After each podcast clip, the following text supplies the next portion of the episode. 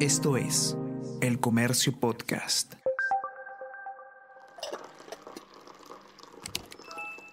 Hola, hola, ¿cómo están? Buenos días, espero que hayan amanecido bien. Está con ustedes Ariana Lira y hoy tenemos... Tenemos que hablar con Ariana Lira.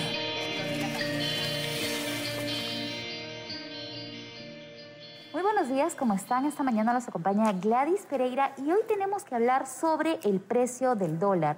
Desde hace varios días, de hecho, después del cambio de gobierno, el dólar no baja de los cuatro soles. Entonces, para conocer cuál es la razón por este, esta alza que se mantiene y qué es lo, lo, que nos espera para las próximas semanas, estamos con Israel Lozano, el periodista de la sección Economía del Comercio. Hola Israel, ¿cómo estás? ¿Qué tal Gladys? ¿Cómo estás? Bienvenido. A ver, cuéntanos. Primero, eh, ¿a qué se debe eh, que el, el dólar no baje de los cuatro soles? Se habla de que esto es un eh, es una consecuencia de los cambios políticos de los últimos días. ¿Pero esta es la única razón? Eh, sí, es, eh, Gladys, es, importante entender que el tipo de cambio eh, fluctúa bastante ante la incertidumbre y el ruido político que puede existir en el país, en vista que este alerta o en todo caso frena las posibilidades o decisiones de inversión que tienen los, los principales, digamos, eh, actores en el mercado en el país, eh, inversionistas o personas que tienen eh, cierto tipo de, ahorros o depósitos. ¿no? Al, ¿Qué es lo que sucede? Mensajes como el que tuvimos el día viernes, bueno, y el que venimos teniendo a raíz de las elecciones, mueven un poco los, los, los ánimos que existen sobre decisiones de inversión, sobre gasto, y eso hace que alguna moneda, básicamente el dólar, tenga un mayor, una mayor cotización, ¿no? Lo que hemos visto el viernes es, digamos, ya la cúspide de lo que ha venido sucediendo desde eh, la etapa del inicio electoral, digamos, ¿no? Yo diría casi de la segunda eh, vuelta electoral. Eh, lo que sucedió el viernes, y todo, como todos recordamos, es que amanecimos con un gabinete, pero no teníamos nombramientos en el Ministerio, Ministro de Así es, el Ministro de Economía, el señor Pedro Franque, eh, incluso, eh, como recordarás, eh, Gladys y todos los que nos escuchan, terminó saliendo del lugar donde se esperaba, iba a juramentar. ¿no? Estos pequeños mensajes, estas, estas, estos mensajes, estas imágenes terminan teniendo cierto impacto en el mercado y lo que generan es nerviosismo, ruido y lo que hace que, hace que la divisa, el sol, pierda posición frente al dólar. Es así que terminó costando 4 soles, punto 07 el, el día viernes, ¿no?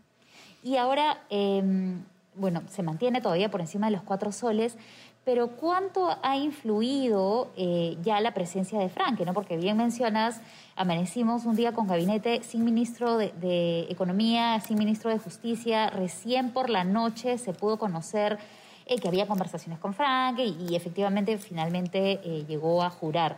Pero de ahí hacia adelante seguimos con el dólar igual de alto. Entonces, en algún momento eh, podría influir la presencia de, este economista en la disminución del dólar o qué es necesario para poder estabilizar eh, este, esta moneda. Sí, Gladys, yo creo eh, que es lo que todos esperamos, ¿no? Que en algún momento el gobierno empiece a dar mayores señales que puedan hacer que esta cotización, que normalmente está por el valor, bueno, normalmente te hablo de un, una cotización promedio del año pasado, de, de prepandemia, si quieres, que es 350, 345, ¿no? Todos esperaríamos que regresemos a un nivel así y esto, se va, esto va a suceder en la medida que el gobierno sea más claro en sus mensajes eh, eh, y efectivamente, en la medida que el señor Franke empiece a evidenciar cuál va a ser la ruta, el camino que va a tomar el gobierno de turno en cuanto a materia económica, en discusión económica, ¿no? Eh, por ejemplo, eh, hoy en día, y yo creo que es un, mensaje importante, sabemos que el señor Franke ya se reunió con el señor Julio Velarde, a este, han tenido una conversación en la que él ha dicho que analiza favorablemente el continuar en el cargo, ¿no? Eh, es cierto, no hay una confirmación, pero hablamos de un mensaje y ese mensaje ya puede ir, digamos, generando cierta tranquilidad en los mercados. En la medida que esto sea más frecuente, es que vamos a poder ver una cotización menor. Y es cierto que este, nosotros, digamos, no todos los peruanos tenemos, manipulamos en gran cantidad dólares, digamos, ¿no? Casi todos en el país perseguimos soles, entonces nuestra moneda principal es el sol más allá del dólar. Pero ¿por qué es importante en realidad que tengamos un tipo de, cambio bajo? Y es porque si bien nosotros no tenemos el, digamos, el dólar como efectivo, sí hay muchos productos que consumimos que el, el alza del dólar termina impactando en su valor. muy conocido, muchos habló, seguro recordar la de que el precio del pollo subió porque el pollo consume las grandes avícolas aquí para poder alimentar el pollo que nosotros consumimos utilizan maíz importado. Entonces el maíz importado se paga en dólares y al subir el valor sube todo, digamos, ¿no? esto termina derivando también al pollo. Entonces, sí, eh, regresando un poco a tu pregunta, yo creo que en la medida que Franque, que el ministro de Economía, Pedro Franque, empiece a dar mayores señales claras, ratificaciones clave como la del el señor Velarde, como la de la Superintendencia de Banca, veamos un poco de su plan eh, para lo que resta del año en cuanto a materia económica en reactivación, creo que es muy seguro que el dólar va a empezar a bajar. Depende mucho de los mensajes también. Claro, ahora, ¿cuál ha sido el antecedente más cercano? Eh, en, el, en el Perú de un alza tan importante del dólar. Eh, ¿Tú recuerdas algún, algún evento que haya provocado un, incremento de este tipo? Sí, eh, el dato exacto no lo recuerdo, pero estoy seguro y, de, y, de, hecho este, entiendo que cuando se sufrió la crisis financiera en el 2008 y el 2009, vimos un tipo de cambio bastante elevado, producto de un choque externo, digamos, ¿no? Entonces vimos, la, vimos a la, un choque financiero externo. Eso hizo que la divisa se disparara y en la medida que este efecto internacional empezó a, digamos, a, regularse o a controlarse, vimos que la eh, cotización empezó a normalizarse, si se quiere. Son periodos largos. Eh, yo diría, eh, Gladys, que en este caso, eh, tratándose de un efecto básicamente de incertidumbre y de nerviosismo o de expectativa sobre lo que pueda hacer el nuevo gobierno, eh, en la medida que éste afiance sus mensajes va a haber una tendencia, digamos, a una disminución. Muy diferente a lo que puede ser una crisis o un impacto fuerte financiero, que sí implica toda una reconstrucción, todo un trabajo para poder mejorar, digamos, el, eh, el impacto que, eh, del que hubiera podido suceder, por ejemplo, en 2008. ¿no? Entonces, este, estamos ante un escenario de, de, incertidumbre que necesita, como todos sabemos, claridad. Claro, y ahora, además de la reunión con, con el presidente todavía del BCR. Eh, ¿Hay algún otro mensaje que haya dado el, ministro de Economía? Tal vez el más importante sí ha sido este, pero ¿hay alguna otra acción que pueda llevarnos a pensar que en algún momento se va a estabilizar, en algún momento pronto, que es lo que, lo que se espera, se va a estabilizar el precio del dólar? Sí, mira, eh, por ejemplo, otro mensaje que he tenido eh, el día de ayer, este, Pedro Frank el día de ayer tuvo un mensaje, una pequeña reunión en el Ministerio de Economía eh, parte de la transferencia de, digamos, del cargo que él recibía y algunos de los mensajes que dejó esta reunión, que es bastante privada del ministerio, normalmente con todo el personal que integra em, e, el despacho y el equipo del Ministerio de Economía, eh, terminó señalando que las mejoras deben hacerse construyendo sobre lo avanzado. Es decir, ya da cierta señal de que eh, al menos si se busca una reforma, o, un cambio en, lo, en, la, en, el manejo que van a tener económico, este no va a dejar atrás lo que ya se tiene sólido en el país. ¿no? Son mensajes eh, que digamos que podrían ayudar a avanzar en ello.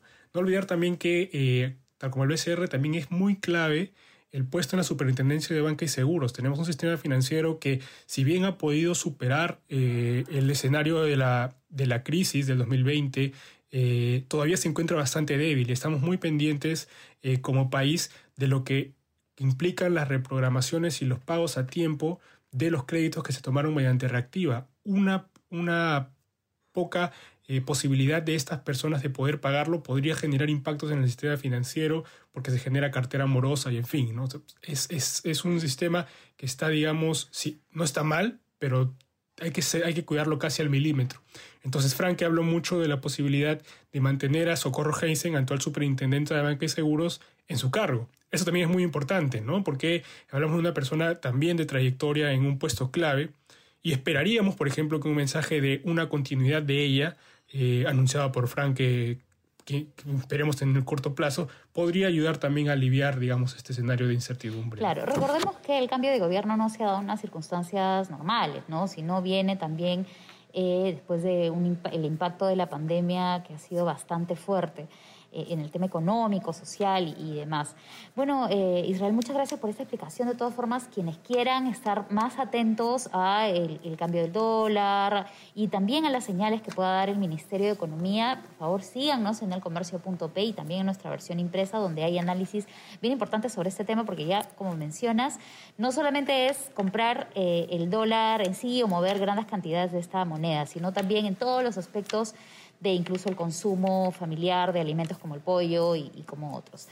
Muchas gracias nuevamente y, e invito a todas las personas que nos están escuchando a seguir el podcast Tenemos que hablar en, en, Spotify y en Apple Podcast. Y por supuesto, seguirnos en las redes sociales de Facebook, Twitter e Instagram, donde tenemos información económica, política y también sobre el avance de la vacunación. No nos olvidemos que estamos en pandemia y todavía, por más que hay algunos cambios o temas políticos que nos puedan llamar a veces mucho más, mucho más la atención, estamos todavía en un proceso eh, en el que el contagio se puede dar y estamos tratando de mantener los niveles bajos eh, de transmisión del virus. Así que a seguir cuidándonos. Muchas gracias nuevamente, Israel. Espero verte pronto.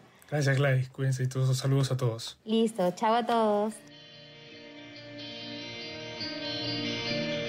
Esto fue Tenemos que hablar.